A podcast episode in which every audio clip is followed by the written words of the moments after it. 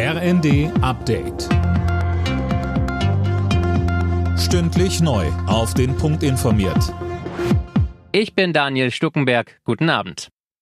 Der Bundestag hat grünes Licht für die Strom- und Gaspreisbremse gegeben. Damit werden die Preise für einen Grundverbrauch gedeckelt, eigentlich erst ab März, dann sollen die Preisbremsen aber auch rückwirkend für Januar und Februar gelten. Finanziert wird das Ganze auch dadurch, dass Unternehmen, die durch die hohen Preise extra Gewinne machen, zur Kasse gebeten werden.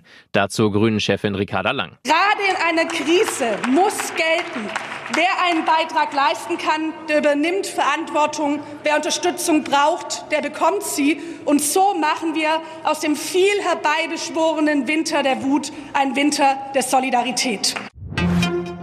Eine Krankheitswelle hat aktuell Deutschland fest im Griff. Rund 10 Millionen Menschen sind krank. Vielerorts sind vor allem auch die Kinderarztpraxen voll.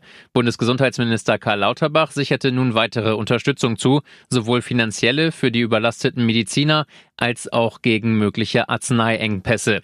Notfalls müssten Eingriffe für Erwachsene verschoben werden, so Lauterbach. Wir werden es nicht zulassen, dass die Kinder, die in der Pandemie so viel aufgegeben haben, jetzt nicht die Versorgung bekommen, die sie brauchen. Die Kinder können sich darauf verlassen. Sie haben in der Pandemie viel verloren und aufgegeben. Wir werden die Versorgung für diese Kinder sicherstellen, was immer dafür notwendig ist.